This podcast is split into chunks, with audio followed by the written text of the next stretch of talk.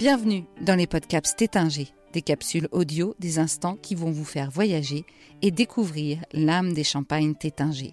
C'est l'été, les retrouvailles tant attendues en terrasse, le soleil qui brille. C'est le moment de nous installer dans l'ombre du champagne pour une dégustation parfaite. Mais comment en arrive-t-on à ce nectar hors norme?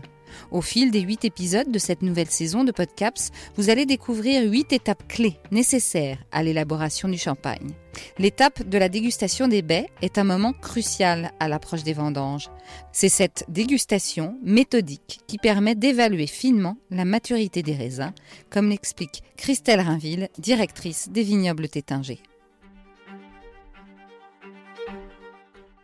La dégustation des baies, finalement, est une méthode un petit peu subjective qui repose sur les personnes qui vont déguster les baies et qui vont se faire une idée de la qualité des raisins, et surtout une, espèce de projection dans le temps pour voir ce que ces raisins pourront donner dans les vins. Donc euh, on la réalise euh, avec le chef de cave. Donc c'est un, moment de partage euh, vignoble et cave qui est intéressant. Et on va l'utiliser en particulier sur des choix de parcelles, des choix de terroirs pour telle ou telle cuvée. Euh, puisque euh, par exemple pour faire euh, du vin rouge qui ira dans notre rosé, pour faire la, cuvée Les Folies de la Marqueterie, voilà, voilà, voilà, des exemples pour lesquels on va se dire, voilà, on a un panel de, parcelles que l'on a identifié depuis le début avec un, profil très particulier, mais le choix ne se fera qu'en fin de, qu'en fin de cycle, juste avant la vendange, on décidera que telle ou telle parcelle aura l'aptitude, aura le relief pour rentrer dans telle ou telle cuvée. Alors, qu'est-ce qu'une dégustation de baies? Bah, En fait, on se promène un petit peu dans les, vignes et l'on déguste des baies. L'idée étant de, définir déjà le côté euh, sucré, acide, comment on le ressent en bouche, euh, la pellicule, est-ce qu'elle est fine, pas fine, les pépins, est-ce qu'il y a beaucoup de pépins, pas beaucoup de pépins, comment ils sont, est-ce qu'ils sont mûrs ou pas. On sent très bien quand un pépin est vert ou quand il est, quand il est mûr. Voilà, c'est des, des, petits détails auxquels on va être attentif, euh, qui vont nous donner des indices sur soit le choix de la parcelle, soit l'arrivée à maturité de cette parcelle.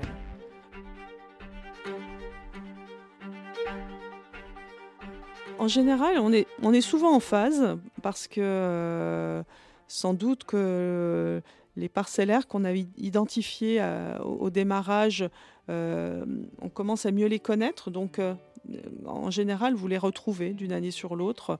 Et il n'y a, a, pas de gros, gros débats. Mais après, voilà, on a chacun notre petit ressenti. Et peut-être effectivement que certains, l'un ou l'autre peut dire moi je préfère celle-là, une autre, mais globalement on est plutôt en face.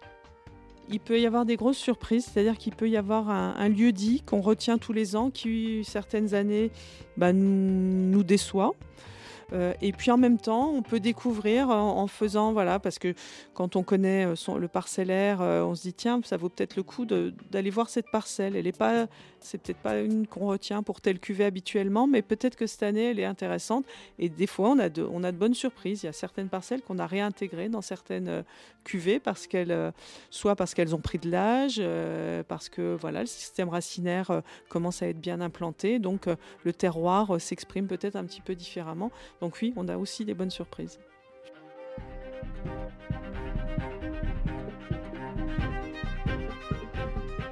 C'est difficile de savoir si on a fait le bon choix ou pas, mais en tout cas, quand on déguste les vins clairs euh, par terroir, euh, euh, on retrouve finalement la typicité de ce qu'on avait ressenti au moment de la dégustation. Et c'est ça qui est intéressant. Mais cela n'est possible qu'en étant extrêmement attentif à la qualité de la cueillette. Parce que il y a quand même des, règles de cueillette, de tri sur la couleur ou éventuellement sur euh, une présence euh, de, champignons. et, donc, tous les raisins qui ne méritent pas d'être en caisse ne doivent pas l'être. Et donc, le, rôle du chef d'équipe est très important, puisque c'est lui qui va être le garant de la qualité des raisins qui rentrera dans les caisses. J'aime beaucoup cette période parce que je trouve que c'est le moment où on commence à réunir le vignoble et les caves.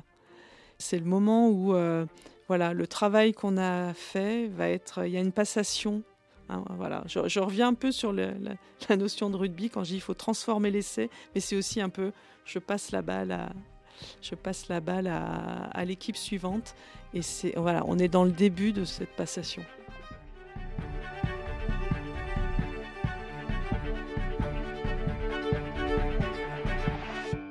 Vous voulez connaître la prochaine étape dans l'élaboration du champagne tétinger Retrouvez tous les épisodes de L'âme d'une maison sur les plateformes de podcast et sur le blog theinstantwen.tétinger.fr.